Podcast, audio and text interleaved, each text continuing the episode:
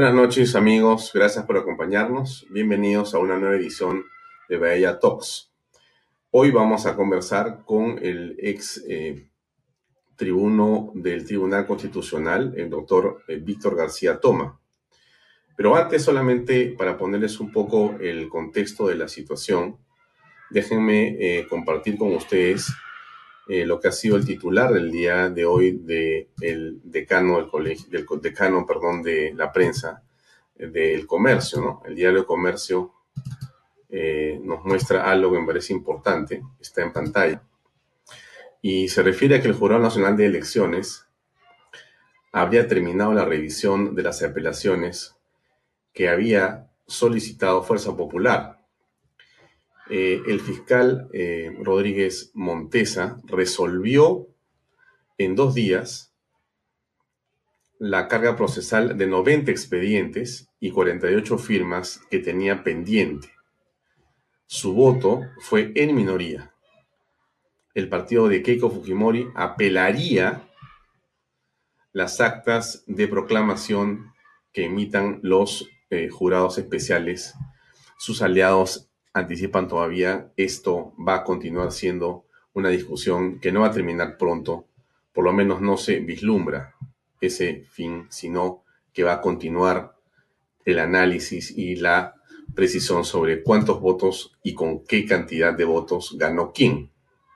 Está con nosotros ya el doctor eh, Víctor García Toma, que es un conocido constitucionalista, que nos acompaña esta noche para conversar en torno a estos temas. Doctor García Toma, gracias por acompañarnos en Vaya Buenas noches. Alfonso, buenas noches. Muy gentil por la invitación, muy amable.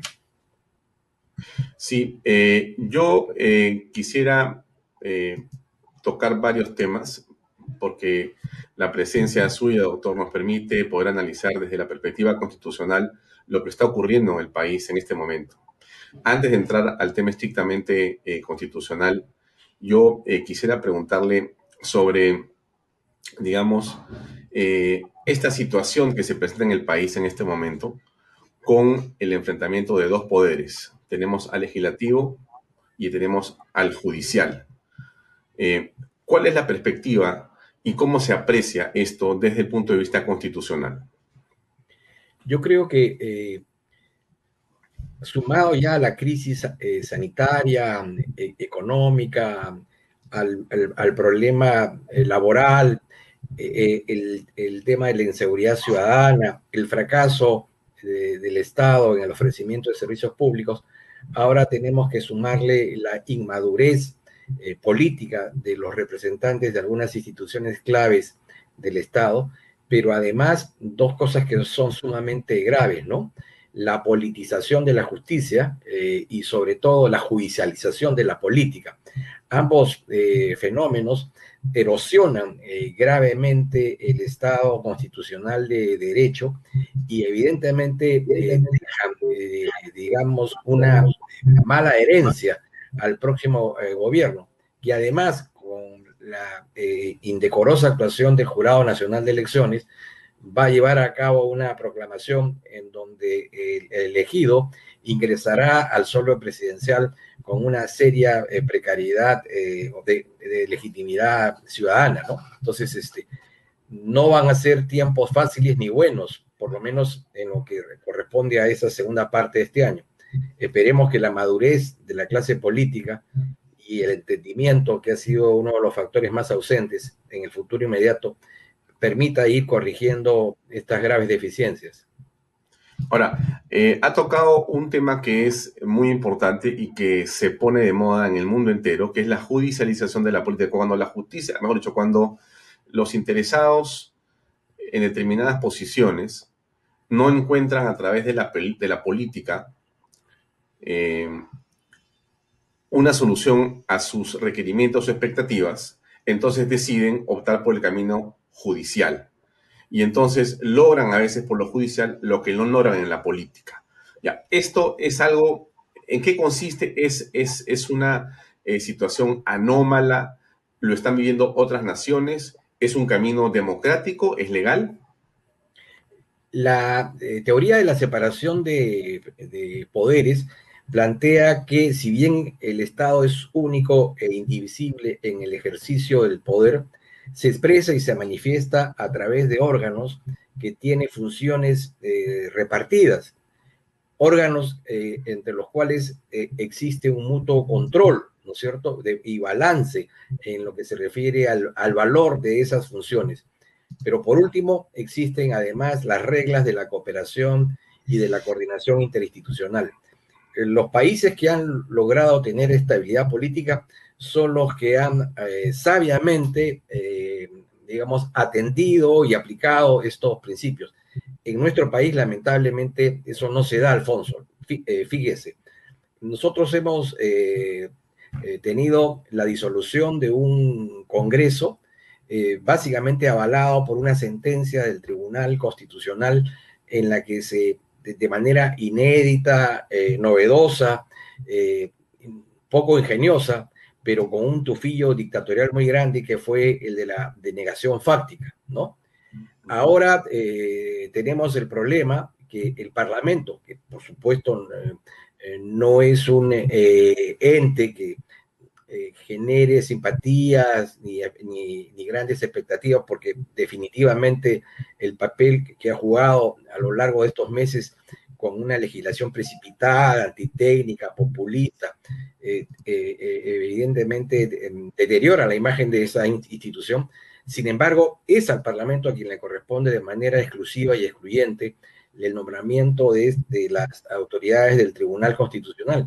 Y de suyo, de manera súbita, ¿no es cierto?, aparece una demanda de amparo eh, promovida en un tiempo extraordinario, récord, ¿no es cierto?, propia de marcas olímpicas, presentada por una persona que ya había en ocasión anterior eh, dentro de este proceso político había presentado en ese mismo juzgado, pero con, otro, con otro juez, una acción de amparo que finalmente logró impedir que el Colegio de Abogados de Lima pudiera tener su representante ante el, Jurado Nacional de Elecciones, porque, eh, digamos, estableciendo que el, órgano de cinco quedaba en manos de cuatro, pero además el presidente con doble moto. Ese mismo señor, este mismo individuo, se presenta esta vez sin tener ningún título procesal para poderse presentar.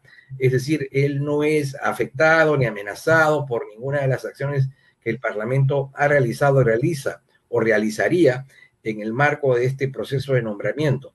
Y sin embargo obtiene una resolución que evidentemente eh, eh, diera la apariencia que no, fuera, no hubiera sido hecha por un abogado, sino por un asistente de enfermería, un mecánico, en fin, porque eh, carece de racionalidad, razonabilidad, proporcionalidad. Es decir, es la provocación a una un enfrentamiento de poderes de manera innecesaria, de manera tosca y burda, ¿no? Y luego se van precipitando, pues, este, cosas más graves. Por un lado, el Parlamento que llama a los titulares de dos instituciones para que se presenten de manera imperativa, eh, salen los comunicados de apoyo por parte de, subordinados, eh, otros salen con banderas, con eh, bandas, con medallas, y, digamos esto ya se convierte en un juego de vanidades teniendo al país de por medio.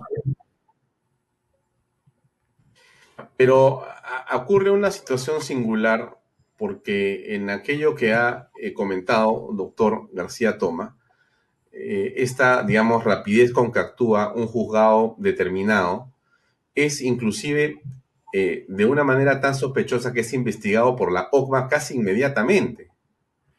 Y solamente para contextualizar, déjenme volver a poner un video de unos 15 segundos donde aparece un grupo de personas de la propia institución eh, judicial que están entrando a hacer, eh, digamos, pesquisas o una investigación directa a las oficinas de la jueza, para solamente contextualizar lo que quiero preguntarle a continuación. Miremos, por favor.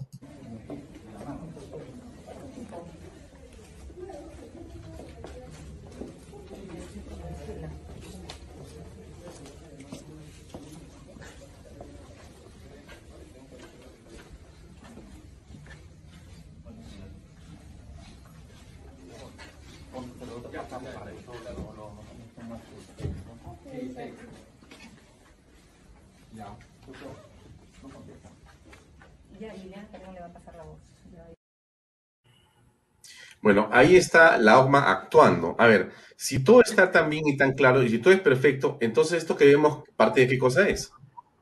Usted ha dicho la palabra es patético, eh, es escénico, es decir, digamos, estas personas que, buscan, ¿qué van a encontrar? ¿No? Es decir, eh, digamos, por supuesto que la investigación es necesaria, es perentoria, ¿no?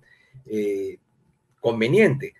Y en esa misma línea, Alfonso, llama también curiosamente la atención la pronta actitud del Ministerio Público no a través del fiscal de la nación, sino a través de una dependencia inferior, que tiene un ojo para mirar este problema, entre comillas, pero que no tuvo el otro ojo para mirar también la acción de amparo que presentó el Partido Popular Cristiano, que obtuvo una medida cautelar que le ordenaba al Jurado Nacional de Elecciones la inscripción de sus candidatos en el Distrito Electoral de Lima. Eh, medida cautelar que fue rechazada ¿no? Entonces, eh, ¿con qué vara eh, mide el, Ministerio Público eh, estas acciones? A uno sí y al otro no. Máxime en este caso, cuando tratándose de, congresistas que supuestamente habrían incurrido en un acto supuestamente delictivo en el ejercicio de la función, como todos saben, están sujetos al antejuicio y en consecuencia, un, eh, mientras no obtengan el placer y la autorización del propio Congreso, no se puede actuar. Y esa, eh, eh, esa actividad no le corresponde a un fiscal común, sino le corresponde al fiscal de la Nación. Y, y, la fiscal de la Nación, en este contexto, huye, ¿no es cierto?, despavorida, ha pedido una licencia en, un momento álgido para el país en donde su propia institución está seriamente comprometida y ha contribuido con sus buenos leños a, hacer más eh, grande la hoguera, y la señora se va de vacaciones. Es una cosa que no se puede admitir, ¿no? Sí, yo le estaba colocando ahí eh, un pantallazo de esta noticia que se refiere justamente a que la Fiscalía afirma estar habilitada legalmente para investigar a los congresistas. De hecho, están las pesquisas en plena, digamos, desarrollo. Eh, está investigando a los legisladores responsables de haber sesionado en el Congreso y haber querido votar la elección de nuevos magistrados del Tribunal Constitucional. Entonces, aquí se produce un hecho que es, y por eso le pido a usted su eh, opinión eh, técnica de experto en derecho, de profesor de derecho constitucional, un muy recorrido y además de haber pertenecido al Tribunal Constitucional.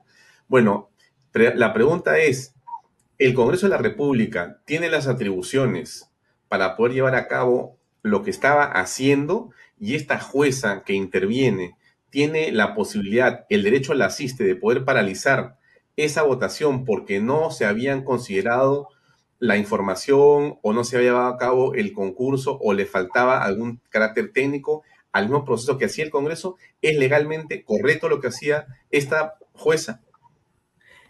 ¿Se pueden presentar acciones de garantías contra actos que se originan en el seno del Parlamento? Por cierto que sí. Eh, incluso ya hay dos antecedentes muy claros.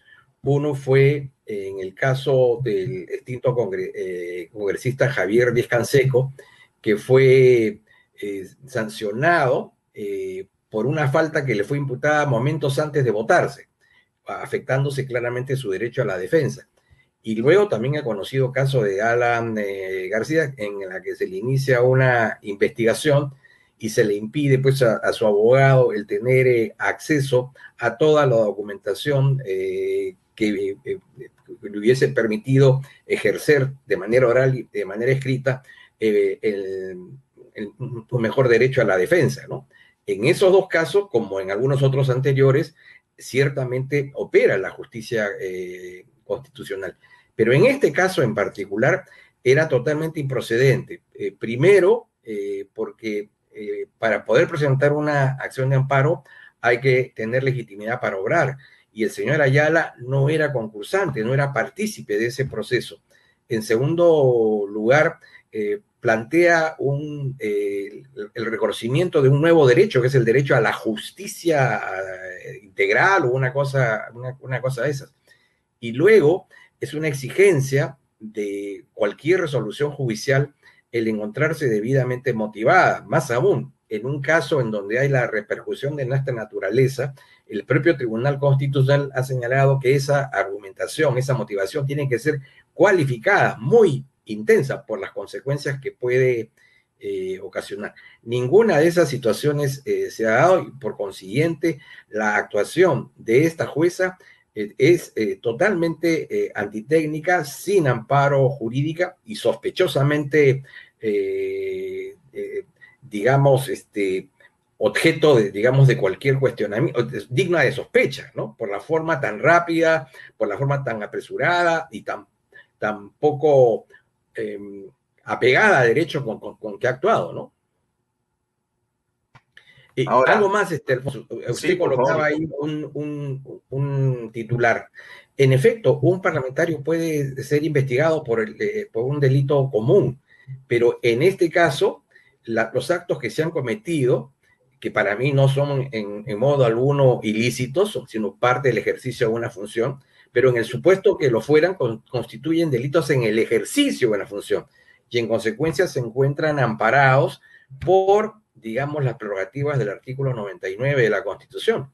Prueba de ello es que primero interviene, digamos, una parte de la Fiscalía y luego corrige el, fiscal Sánchez, que está encargado de la Fiscalía de la Nación, y él es el que dice que se va a hacer cargo de la denuncia de conformidad con este procedimiento. Entonces ahí hay, este, eh, digamos, una corrección.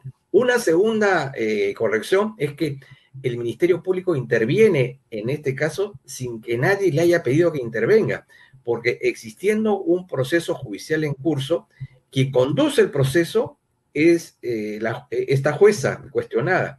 Y la jueza cuestionada eh, tiene todos los resortes y tiene todas las preeminencias para, si lo considera pertinente, hacer respetar lo que ella eh, considera una resolución justa.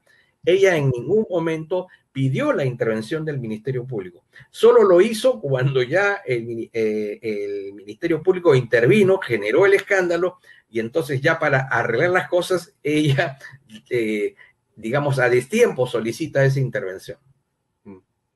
Ahora, aquí estamos eh, aparentemente frente a un activismo judicial, pero yo quisiera que eh, escuchemos por unos minutos lo que dijo la presidenta de uno de los poderes del Estado. Así como tenemos el poder legislativo, tenemos al poder ejecutivo, también tenemos al poder judicial. Entonces, la máxima representante dijo lo siguiente que quiero compartir para también escuchar su comentario. A ver, eh, escuchemos unos segundos. Buenas tardes. Ante la invitación recibida el día de hoy del señor congresista Luis Valdés Farías para que participe en la sesión extraordinaria de la Comisión de Constitución a las 3 de la tarde a fin de que informe sobre el proceso de selección de jueces supernumerarios y el respeto por el principio de la separación de poderes, informo que por razones funcionales no participaré en la citada sesión. Sin embargo, considero trascendente informar lo siguiente. El proceso de selección de los jueces supernumerarios, conocidos como suplente, se lleva a cabo bajo estrictas reglas dictadas por el Consejo Ejecutivo del Poder Judicial y en esta pandemia fundamentalmente por la resolución 399-2020. Son las 34 Cortes Superiores de Justicia de todo el Perú que llevan a cabo un proceso riguroso de selección. Evalúan las postulaciones porque hay un concurso público y luego de un examen publican el resultado final y los incorporan en orden de mérito al registro de jueces supernumerarios. Como pueden ver, no es una elección a dedo y como presidenta del Poder Judicial no intervengo en ninguna etapa del proceso. El Poder Judicial se mantiene respetuoso de la separación de poderes en todo momento. En mi gestión lo he ratificado y afirmo mi constante compromiso con la defensa de los derechos fundamentales de la ciudadanía y el apoyo decidido al fortalecimiento de una sociedad de paz, basada en el diálogo alturado y en la madurez de los actores sociales y políticos. La consolidación de una nación se asienta en el respeto irrestricto a la separación de poderes en un Estado constitucional de derecho. Muchas gracias.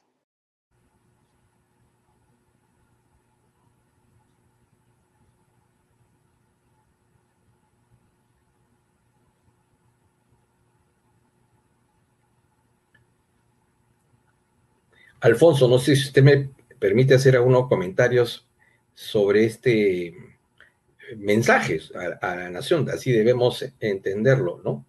Eh, creo que si eh, no era la fecha propicia para, eh, digamos, poder conversar o dialogar con los miembros del Parlamento, situación que es lo que se deja traslucir, evidentemente habrá otra oportunidad para hacerlo y en consecuencia no había la necesidad de adelantar juicios, opiniones o pareceres cuando esto estaba sujeto a una conversación posterior. Lo segundo es que en efecto la presidenta del, Poder Judicial nada tiene que ver con esta designación, pero que al parecer ha sido mal informada porque no se dio en los términos en que se le, consignó. Lo más importante, creo yo, en estos casos es que el Poder Judicial tiene que reconocer dos cosas, que hay una decisión judicial que ha generado un conflicto, una controversia con el Congreso de la República, ¿no es cierto? Eh, y hay que hacer allí un, mea culpa. Una prueba de ello es que la OGMA ha intervenido, eh, digamos, eh, activamente, rápidamente en relación a esta jueza. Y lo segundo es que deberíamos preocuparnos porque eh, hace poco también el Poder Judicial nuevamente salió a la palestra a raíz de una acción de amparo que se presentó en el Distrito Judicial de Huancavelica y que dispuso la eh, nulidad de dos resoluciones expedidas por el propio Poder Judicial y que dejaba eh, liberado de toda responsabilidad penal al señor Cerrón. Y allí nuevamente el Poder Judicial tuvo que hacer intervenir a la OGMA, ¿no? incluso eh, sancionó al juez antes de que eh, la sala eh, superior revisara el caso, con lo cual esa sala está, aun cuando era lo correcto que se hiciera, estaba advertida de antemano de que si votaba de, otra manera iba a correr la misma suerte que el juez de inferior jerarquía. ¿no? Pero lo cierto y lo real es que si bien no, no, es, no hemos estado en largo tiempo satisfechos de la labor del Poder Judicial, sí debiéramos preocuparnos porque a los problemas ya, eh, digamos, cotidianos de, este ente, la morosidad procesal, el tema de la corrupción, etcétera, etcétera, le estamos sumando ahora el que es utilizado como un instrumento político, ¿no es cierto?, para, eh, de alguna manera, afectar la vida institucional de otros órganos del Estado. Y eso sí es peligroso, ¿no?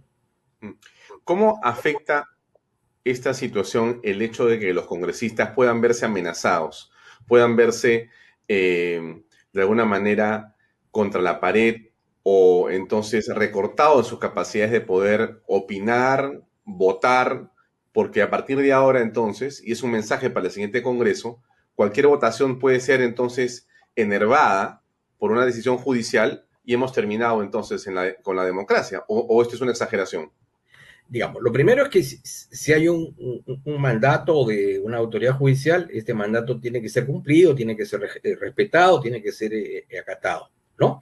Ahora bien, lo cierto y lo real es que, para, que esa conclusión tiene que tener una premisa. La premisa es que sea una resolución sensata, inteligente, racional, proporcional, ponderada, sustentada eh, en, hechos y avalada por alguna fuente del derecho, la ley, la costumbre la jurisprudencia. Entonces, cuando se dicta una resolución que eh, no tiene esas características, entonces la, persona afectada eh, ingresa en un serio problema. Es como si, por ejemplo, me llegara una resolución en la que dice que me debo suicidar.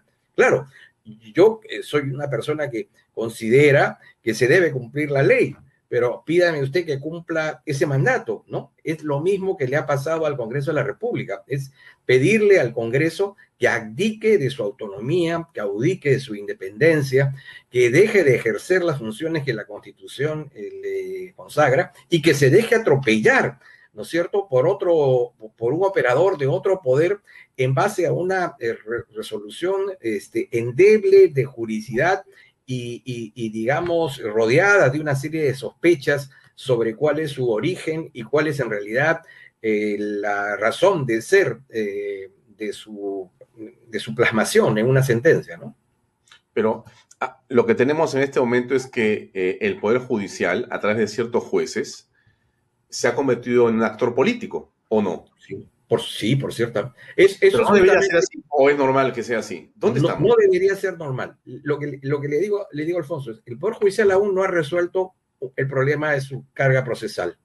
No ha resuelto el problema del tratamiento adecuado a los litigantes. Eh, no me refiero a los abogados, hablo incluso a muchas personas que por razones económicas prácticamente ven sus, sus juicios de manera directa no ha eh, resuelto el, eh, cabalmente la calidad de sus eh, sentencias, ni ha combatido plenamente la corrupción, ¿no?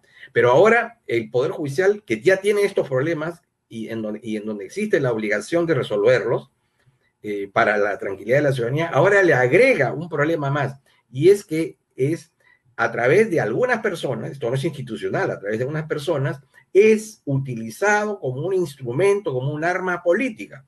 Esto no solamente va para el Poder Judicial, también va para el Ministerio Público. Y entonces allí sí la situación, digamos, eh, se complica más, porque ya no solo se afecta la, la, vida de una persona o de una empresa, se afecta la vida del país en la medida en que se compromete, ¿no es cierto?, desde una instancia judicial o de una instancia fiscal, el normal desarrollo de la vida eh, de una comunidad política. Eso es el problema. Mm, mm, mm. Ahora, esto, eh, doctor García Toma, va a continuar escalando, va a ir en crecimiento. Esta situación de enfrentamiento de poderes no va a cesar, por lo menos no da la impresión. La posición de la doctora Berríos es clarísima, la posición del Congreso es clarísima y ambos van a, darle soporte, van a darle, digamos, importancia y preeminencia a sus fueros. Por lo tanto, esto va a escalar, insisto. Entonces, ¿Cómo se va a resolver? ¿Cómo se dirime una confrontación de esta naturaleza? Por lo pronto creo, este, Alfonso, que el Congreso debería dejar de lado las denuncias constitucionales, debería dejar de lado estas eh, situaciones eh, pomposas que tratan pues de alguna manera de intimidar o de humillar también a al representante de un poder del Estado. Y por otro lado, deberíamos dejar las banderas, las medallas, ¿no es cierto? Y, y, los este, comunicados. Y creo que debería buscarse un entendimiento personal, ¿no es cierto? Eh, bajar las tensiones y procurar que cada órgano haga lo suyo sin entrometerse en, el otro. Eh, eso no creo que sea tan difícil, eh, sobre todo cuando estamos frente a personas que son inteligentes, que tienen experiencia de vida y voluntad de hacer país. Entonces, eh, creo que eh, es tiempo de bajar los, los egos, de calmar las pasiones y regresar a una situación de, de paz y de sosiego, eh, digamos, despojándonos de, de, las lanzas y entrar a, a, un diálogo que no necesariamente tiene que ser televisado, ni concesiones, ni con reuniones, digamos, este, oficiales, ¿no? Esto se puede dialogar tranquilamente eh, eh, de manera reservada y se puede eh, llegar, digamos, a una situación de concordia. No hay por qué exacerbar los ánimos. Claro, este, pero, pero eso, doctor García Toma, me hace pensar en un país idílico, en un país donde la gente se puede sentar a conversar como se hacía antes, doctor García Toma. Sí. Cuando los líderes políticos encontraban, o los líderes de las instituciones encontraban un problema, pues llamaban por teléfono, se tomaban un café, conversaban y el tema quedaba resuelto por el bien de la institución y del país. No se está percibiendo, digamos, esa capacidad para poder resolver los problemas, porque si estamos entre acusaciones constitucionales como la que presenta el, congresista César González, si no me equivoco, creo que acá tengo la, la, la, acusación que mostré ayer, ese es un disparo, pero, pero tremendo. O sea, esto, esto no, no va a, parar así nomás. Esto va es una tontería realmente, ¿no? Eso no, no ayuda a resolver los problemas, solamente contribuye a agravarlos, a ganarse un pequeño espacio en un medio de comunicación, ¿no? Pero finalmente no creo que esa sea la respuesta adecuada para la solución de un problema que puede ser eh, más grave si es que no sabemos actuar continuo, con prudencia, con ponderación. De acuerdo, pero, pero le hago la siguiente reflexión, porque este problema del Tribunal Constitucional es un problema que viene del 30 de septiembre del año 2019, en el que el presidente Vizcarra, como todos conocemos, aplaudió por un grupo de medios y de politólogos nuevos y nuevos constitucionalistas o neoconstitucionalistas, aparecen y dice esto no puede ser, esto es este, cuestión de confianza, si no me dejan que yo participe o detenga esta votación y por último se disuelve el Congreso de una manera inconstitucional. Bien, ahora estamos y se produce un golpe de Estado. E, eh, con esta, eh, digamos, este, eh, demanda amparada por esta jueza, se está produciendo en la práctica, usted corríjame, por usted es el experto, otra suerte de golpe de Estado Claro, no con la manera en la que se produce, pues con tanques o con, policías o soldados, pero se está eh, prácticamente eh, eh, interfiriendo de una manera grosera dentro de lo que es la atribución de un poder del Estado autónomo. Además, la Constitución lo dice claramente, usted lo ha recordado en varias entrevistas, la, el Tribunal Constitucional lo puede y lo tiene que este, escoger, decidir, votar eh, y ese proceso lo hace el Congreso. Eso dice la Constitución. No hay otra no hay duda. Pero entonces, en esta situación actual que usted dice, bueno, la solución está en poder conversar, que no hayan medallas, que no hayan comunicados en la televisión, que no hayan cartas como esta, que, se bajen la, tensión. Bueno, eh, eh, usted habla de una, de una teoría y usted tiene un, buen, este, un buen corazón. Pero, ¿qué va a pasar en verdad? Eh, Alfonso, usted me la pone difícil porque este es un problema, pero existen otros problemas colaterales también. Es decir, ¿qué va a qué va a pasar el 28 de julio con un presidente proclamado, digamos, por un jurado que deja serias dudas sobre su idoneidad y sobre su eficiencia, ¿no? para proclamar a, un candidato el 28 de julio todo indica que se va a lanzar una bomba nuclear y se le va a pedir al Congreso de la República que incumpla la Constitución y eh, apruebe una ley que es inconstitucional, que es la creación de una asamblea eh, constituyente, ¿no? Entonces, eh, no es uno, son, es un conjunto de problemas que comprometen a la clase política en general, en términos mm. amplios, y sin que nadie tenga una visión clara de que por ese camino eh, vamos simplemente a ya declararnos en algunos meses un estado fallido, ¿no? Si continuamos déjeme colocar, este... doctor García Toma, usted al lado de los actores políticos, déjeme eh, colocar un video de unos minutos, minuto y medio o dos minutos, donde Alfredo Barnechea hace un llamado, una reflexión o una invocación eh, sobre estos temas y podemos comentarlo. A ver, vamos a ponerlo enseguida. Señor Salas Arenas, usted sabe perfectamente bien que ya hay una denuncia penal contra usted y contra todos los miembros del jurado. Usted sabe perfectamente bien de los delitos que se, le acusa. Sabe perfectamente bien las penas que esos delitos tienen. Los años de cárcel que le esperan si se le juzga culpable. Y por eso yo lo invito a usted a que cumpla con el Perú y a que cumpla con la vieja tradición honorable del Poder Judicial que comenzó a inicios de la República los grandes magistrados del Perú. Y para que el resultado electoral que usted dé, que sea confiable, usted sabe perfectamente que la mayoría del Perú no cree en el resultado que usted va a dar. No un 5%, un 10%, la inmensa mayoría, más de la mitad más uno de los peruanos, no creemos en los resultados que usted va a dar, porque usted no ha actuado de manera honorable, de manera correcta y de manera legal. Y en consecuencia, antes de que usted tenga problemas penales, porque la historia no termina hoy, la historia no termina con la proclamación, la historia y los procesos judiciales siguen y van a seguir, señor Salas Quede bien con el Perú, y ya que el señor Sagasti, invitado accidental en la presidencia de la República, no ha querido hacer él el pedido de una auditoría internacional, pida usted una auditoría internacional para que los peruanos estemos confiados en el resultado que su Jurado Nacional de Elecciones va a dar. Porque si no, ese resultado la mayoría de los peruanos no lo va a aceptar. Y no lo va a aceptar con razones. Por eso ha habido esa marcha gigantesca ayer en Lima. Mire esa marcha. Eso es lo que los peruanos piensan de usted. Convoque inmediatamente una auditoría internacional y de repente eso le ayuda a librarse de los delitos de los que usted ha sido acusado. Y usted sabe perfectamente bien esa denuncia penal cuáles son los delitos que han acusado. Muy claro que están violando la Constitución y están violando el Código Penal. El Perú no merece este proceso electoral. Y en consecuencia, convoco usted una auditoría internacional confiable que le permita a los peruanos creer en el resultado que sus autoridades electorales les dan. Esa es mi invocación esta noche, en que Acción Popular recuerda a sus mártires que fueron asesinados por la siniestra turba de Sendero Luminoso, a la que no le vamos a permitir los peruanos que entre al Palacio de Gobierno.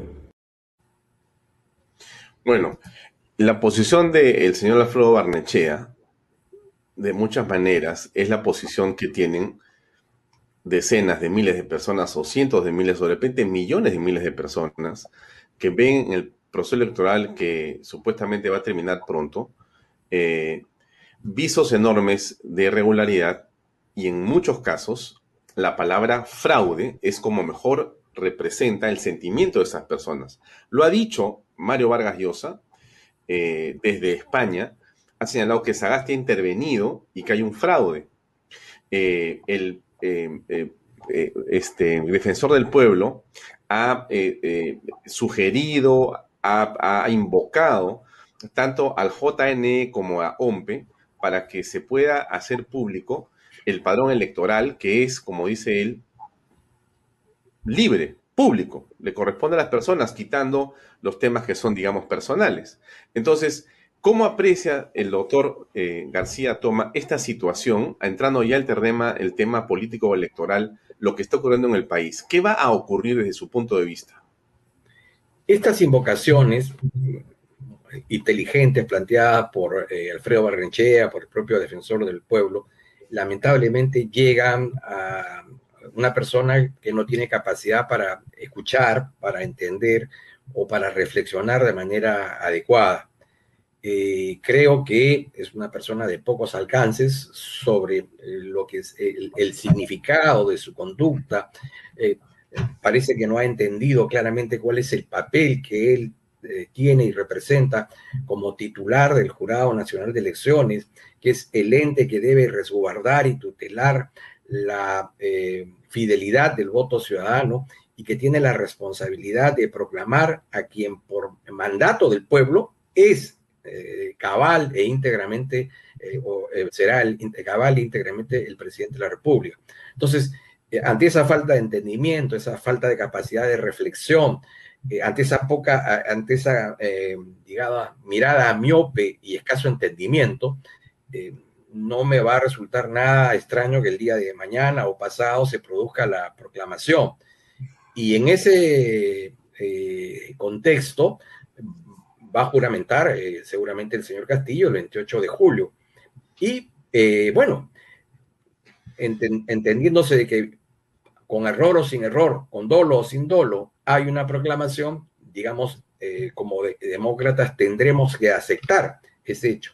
Lo que no significa es claudicar, en primer lugar, en tal como se ha indicado, en eh, conseguir que se indague, se investigue y eventualmente se sancione por aquello que pudiera haberse eh, considerado, consignado como ilícito en, este proceso electoral.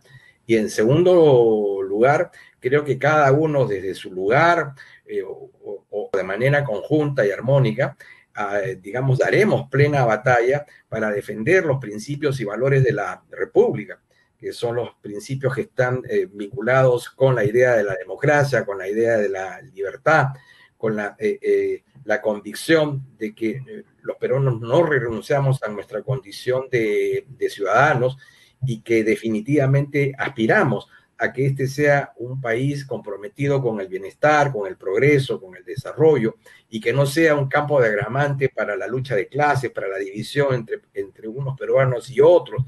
Eh, eh, finalmente, eh, que no podamos poner la mirada conjunta hacia el futuro, sino ensarzarnos, ¿no es cierto?, eh, en, en, en, rencores, en bajas pasiones, y en todo aquello que, digamos, ha envilecido a varios pueblos de América Latina y los ha llevado a donde los ha llevado, ¿no es cierto? entonces, pero sí no tengo ninguna duda de que el jurado ya tomó desde el comienzo una decisión sobre este proceso, que era eh, darle un brochazo de, entre comillas, de legalidad a todo esto y, bueno, va a proclamar al señor Castillo. ¿no? Mm. En, todo caso, lo que cabe ahora y de manera inmediata es eh, eh, tener pues la fe y la convicción de que tendremos un parlamento a la altura de, de, de, lo que la responsabilidad señala, que las organizaciones políticas se despercudan, digamos, de este de esta soñolencia en la que han estado hace varios años, que los medios de comunicación sigan brindando información y opinión de cara a la eh, verdad de los hechos, ¿no es cierto? Y la defensa de los valores democráticos. Eso es lo que tenemos que hacer en el corto plazo. Mm. Ahora, eh, le preguntaba esto porque los amigos que ven el programa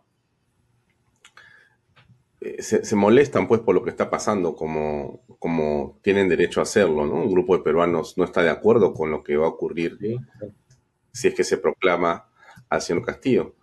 Este, hay un artículo de la Constitución que habla de gobierno usurpador, pero también habla de derecho de insurgencia, ¿no? Nadie debe obediencia a un gobierno usurpador ni a quienes asumen funciones políticas en violación de la Constitución y de las leyes. La población civil tiene derecho de insurgencia en defensa del orden constitucional. Este artículo eh, es invocado, es comentado, es, es dicho de muchas maneras en redes sociales, en la calle, en pancartas. ¿Cómo lo aprecia, doctor García Toma? Yo creo que, eh, digamos, ante lo que es inevitable, que ya el Jurado Nacional de Elecciones tomó una determinación precaria en legalidad, eh, probablemente viciosa en relación a lo que es el real y verdadero mandato ciudadano, pero que está barnizado por la autoridad, eh, digamos que la constitución le da al jurado que sea el ente que proclame a quien en segunda vuelta se convierte en el presidente de la República. Eh, en lo que debemos estar alertas es que mm, no debemos, estoy seguro, no vamos a permitir que un solo paso se haga fuera del marco de la Constitución, ¿no es cierto?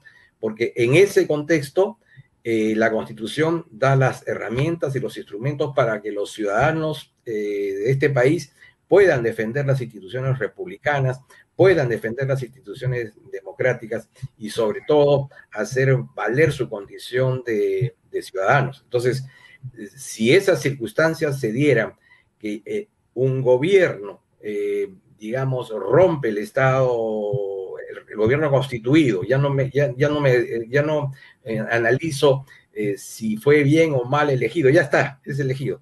Si ese gobierno proclamado y elegido eh, da pasos fuera de la constitución, pues utilizando la constitución, digamos, le haremos enmendar los rumbos, ¿no? en estos últimos años, la constitución ha permitido, por ejemplo, arrancar del poder a un individuo como Vizcarra, que no solamente hizo un pésimo eh, gobierno con este desastre eh, sanitario y este desastre económico, sino que además fue vacado del, poder, justamente eh, al amparo del artículo 113 de la Constitución que hablaba de la vacancia por incapacidad moral. Entonces, la Constitución tiene los instrumentos para que sea defendida, para defender a los ciudadanos y para defender las instituciones republicanas y democráticas. Así que no tengo ninguna duda que si esa situación se diera, eh, los ciudadanos, eh, en el marco de esa constitución, en el marco de esta constitución, haremos lo que sea eh, conveniente y lo que corresponda, ¿no? Mm. Porque ese derecho a insurgencia en defensa del orden constitucional es el tema que se invoca. Y le digo porque, ¿cómo estamos seguros, doctor García Toma, los ciudadanos en el Perú, de que se va a proclamar al que ganó las elecciones de manera correcta y transparente. Esa es la duda. Por eso es, la que, por eso es que la gente está en la calle. El problema, Alfonso, es que también tenemos que reconocer que hay un sector, mm, eh, digamos, importante de ciudadanos que consideran que hay una victoria electoral legítima. Y hay otro sector que, por supuesto, tiene serias dudas de ello. El problema es que el ente que debe arbitrar, eh, ¿no es cierto?, no quiere recurrir al VAR, este, y digamos, le han, dicho de que hay un muerto que está en, la OMPE. E, e, ese muerto se llama el padrón electoral.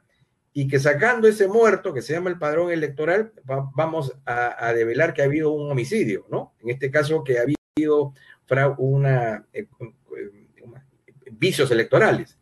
Eh, el jurado se ha negado a eso, eh, pero lamentablemente, eh, según nuestra constitución, es el jurado el ente que declara, digamos, el ganador de un proceso electoral.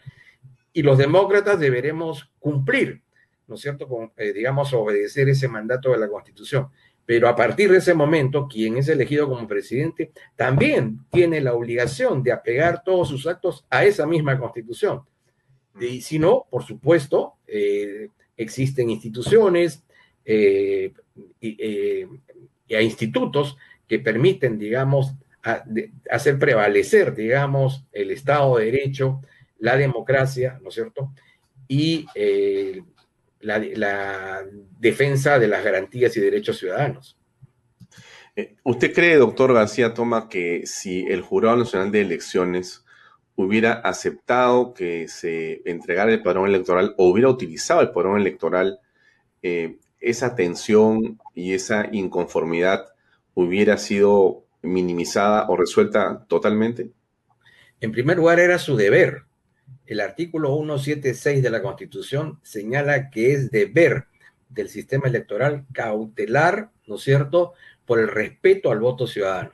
Y entonces, ante la presencia, digamos, de una serie de observaciones, impugnaciones, pedidos de nulidad, ¿no es cierto? Eh, el, jurado ha preferido, digamos, salirse por las formas, eh, que no presentó la tasa, que lo hizo dos horas después, ¿no? incurriendo incluso en una, una, en una, serie injustificada de, acciones aberrantes para el derecho, como por ejemplo abrogar una ley que nunca había sido, una norma que nunca había sido eh, publicada, dar por renunciado a alguien que eh, por mandato de la ley orgánica de elecciones no podía eh, renunciar, el tomar la decisión de manera individual de pedirle a la fiscalía que nombre su, que disponga el ingreso de su accesitario y luego sostener la tesis de que no podía hacer otra cosa porque eh, no tiene quórum. Y sin embargo, cuando esta persona, el señor Montesa, el accesitario, ingresa y su conducta y, su presencia es observada por la personera de Fuerza Popular, él reúne al pleno y, toma, y toma la decisión. En consecuencia, ¿tenía o no tenía quórum para tomar una decisión sobre esa naturaleza? Y ya no quiero remontarme al comienzo. Eh, en donde de manera totalmente eh, eh, injustificada, contrariando incluso sentencias de la Corte Interamericana y jurisprudencia de la, de la del propio jurado, se dejó fuera del camino electoral a Peruración, al Frente Esperanza, al Partido Aprista Peruano, se mutiló groseramente la lista del Partido Popular Cristiano, etcétera, etcétera. Es decir, a lo largo de todo esto, de, este proceso, particularmente el presidente del jurado, ha denotado, ya ni siquiera voy a entrar a los temas subjetivos, voy a entrar a los temas objetivos, una ignorancia supina, una incompetencia manifiesta, ¿no es cierto? Y el deseo exprofeso de salir de este bulto, porque para él este es un bulto, es un problema, no es una responsabilidad, no es una tarea, no es un compromiso, ¿no? es un bulto, es un problema y quiere salir como sea lo más rápido posible, ¿no es cierto? Pensando que, como bien ha dicho Barnechea, la historia no lo va a alcanzar, que la justicia, de ser el caso en su momento, no lo va a alcanzar. Y lamentable, y felizmente, para la democracia no va a ser así. Eh, seguramente el próximo Congreso nombrará una comisión investigadora y la comisión investigadora ayudará a esclarecer si efectivamente el comportamiento funcional del jurado fue dentro o fuera de la ley, si fueron actos ilícitos o fue una negligencia punible. Pero eh, ciertamente eh, la decisión hoy la tiene el jurado y será una decisión que tendremos que lamentablemente eh, acatar, porque es lo que corresponde. Mm, e, e, esa es la discusión. Mucha gente no quiere acatar justamente la decisión porque la encuentra una decisión poco transparente o fraudulenta, para llamarlo en una sola palabra. La gente dice, esto ha sido un fraude, aquí están las pruebas, y no las quiere revisar el jurado. Pero insisto, Alfonso, que no debemos olvidarnos que también hay un grupo de peruanos, de buena fe también, que tienen una opinión diferente. Mm. Y no deberíamos realizar acciones para terminar eh, convirtiendo lo que es una desaveniencia electoral en, una pugna política permanente que impediría al Perú preservar su, unidad política, ¿no? Sí, sí, sí. Em, el presidente de la República dio eh, hace unas horas unas declaraciones en el sentido de que todo ha estado correcto y todo ha sido perfecto. Quisiera escucharlas ya para cerrar la entrevista, doctor García Toma. Vamos a escuchar al presidente eh, Francisco eh, Sagasti en este video, amigos. Pero aquí han estado todas las misiones internacionales, han sido como 14 misiones distintas y han revisado y ninguna ha dicho nada de eso. Si hemos tenido a la OEA aquí, presente, supervisando, hemos visto toda una cantidad de pronunciamientos, información de muchas personas y estadísticas. Y hay además declaraciones justo hasta antes de que cambiara el sentido final de la votación. Yo lo que considero es que lo que tenemos que hacer es mantener la calma, la tranquilidad, dejar que los organismos electorales hagan su trabajo de acuerdo a las normas y no hay manera alguna que el presidente pueda intervenir en la autonomía de estos organismos y ciertamente menos aún que antes de que haya terminado el proceso. ¿En qué caso sí se hubiese podido dar? Porque usted dice, claro, la OEA estuvo acá, la Unión Europea, Estados Unidos. Mire, le puedo, dar el caso, el caso de Bolivia, cuando la OEA misma, eh, en su informe final, eh, dijo con toda claridad que había habido irregularidades, que había, pero lo dijo la OEA en su informe preliminar y final sobre las elecciones en Bolivia. Allí ya depende, no conozco la legislación boliviana en detalle, pero se abriría una puerta para una auditoría. Pero aquí han estado todas las misiones internacionales, han sido como 14 misiones distintas y han revisado y ninguna ha dicho nada de eso. Entonces, realmente no veo ninguna justificación. Ese era el presidente Francisco Sagasti hoy en una entrevista con Christa Hudwalker en Exitosa. ¿Qué opina, doctor? Una apreciación sobre esto, Alfonso. Yo creo que con buen castellano, eh, eh, mejor, eh, con mejores maneras, ¿no es cierto?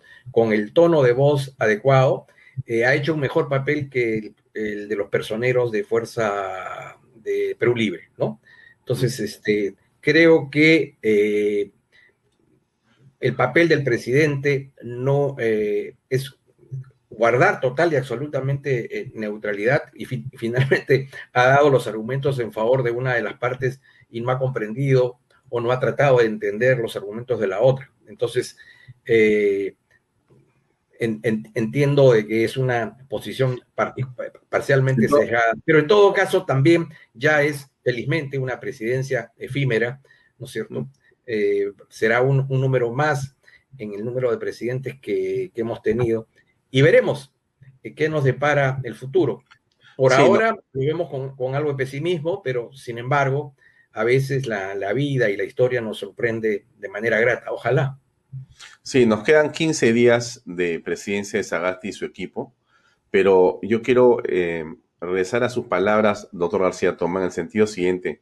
Usted ha dicho eh, que Sagasti lo ha hecho mejor que los personeros de Perú Libre en su defensa del proceso, que en lugar de ponerse donde le correspondía, que era en el centro, él ha tomado una posición. Entonces, lo que dice Vargas Llosa es cierto. Y lo que la mitad de gente en el Perú cree es absolutamente claro. Y lo que la mayoría de peruanos creen, según las encuestas, es que aquí ha habido irregularidades y fraude. Esa es la verdad. Y eso es lo lamentable. Se ha puesto un sombrero, no, no el chotano, pero ya se ha puesto sombrero. Ya dejó el pañuelo y ahora usa sombrero. Ya está, digamos, eh, tiene una mirada cariñosa una de las partes. Eso es innegable, ¿no? Una mirada cariñosa. bonita manera de expresarlo en un estilo muy elegante, doctor García Toma. Ahora, para cerrar este tema, em, ¿qué debería ser el próximo Parlamento frente a esta situación? Porque lo que está ocurriendo con este enfrentamiento por el tribunal eh, no va a terminar aquí. Lo que está ocurriendo em, en las esferas políticas va a trasladarse también en esta, eh, digamos, fuerza hacia el próximo Congreso. ¿Qué le podríamos recomendar, digamos, para ir cerrando? Nos quedan unos tres minutos para conversar. Yo diría que eh, todas las fuerzas democráticas deberían eh, tratar de unificar criterios y posiciones, elaborar un plan de acción legislativa que sea propuesta al Poder Ejecutivo y que desde el Parlamento exista el ánimo de colaboración para saldar los grandes problemas inmediatos que tiene el país, que tienen que ver con la lucha contra la pandemia, que tienen que ver por recuperar la economía del Perú, que tiene que ver con la recuperación de los empleos, que tiene que ver con la lucha contra la inseguridad ciudadana, contra el combate de, esta corrupción público-privada que se ha instaurado en los últimos años, y iniciar el proceso de, modernización y de, reconstitución del aparato burocrático para que éste pueda ofrecer mejores servicios al país. Yo creo que esa debería ser la actitud del Congreso. Eh, de, los demócratas, el unificarse, mantener una posición sólida y propositiva, es decir, ante la ausencia de ideas del, del, aparente o probable futuro presidente, decirle, estas son las ideas que queremos hacer contigo. Queremos hacer país, pero hagámoslo en los temas que realmente al pueblo requiere, necesita y le interesa. Ojalá que hmm. eso se pueda hacer. Ahora, quizá habría que recomendar a los ciudadanos eh, que lean más su constitución, que estudien un poco más la Carta Magna, porque ahí está de muchas maneras eh, las líneas matrices, las vigas maestras de la nación. ¿Es correcto? Exactamente. La, constitución es la Biblia de los ciudadanos, ¿no? Y, creo que como todo, así como los buenos cristianos no podemos dejar de leer la palabra de Dios como buenos ciudadanos, no podemos dejar lo que es nuestro catecismo cívico que es la Constitución. Muy bien, brillantes palabras. Gracias, doctor Víctor García Toma, muy amable por su tiempo y por su pedagogía. Muy buenas noches, muchas gracias. Gracias también, muy amable. Bien amigos, era el doctor Víctor García Toma, un hombre de derecho, uno de los eh, expertos en temas constitucionales más importantes del país, que nos ha dado hoy varias luces en torno a lo que está pasando tanto en el Congreso como en este proceso electoral creo que al final de cuentas la gran conclusión es que hay que pegarnos a la Constitución. Y bueno, tratar de tener un enorme talante para llevar adelante los días que, quieren, que, que, quedan y que vienen. Ahí nos despedimos, nos vemos mañana a las 7 en punto de la noche. Gracias por estar en Vaya Talk. Muy buenas noches.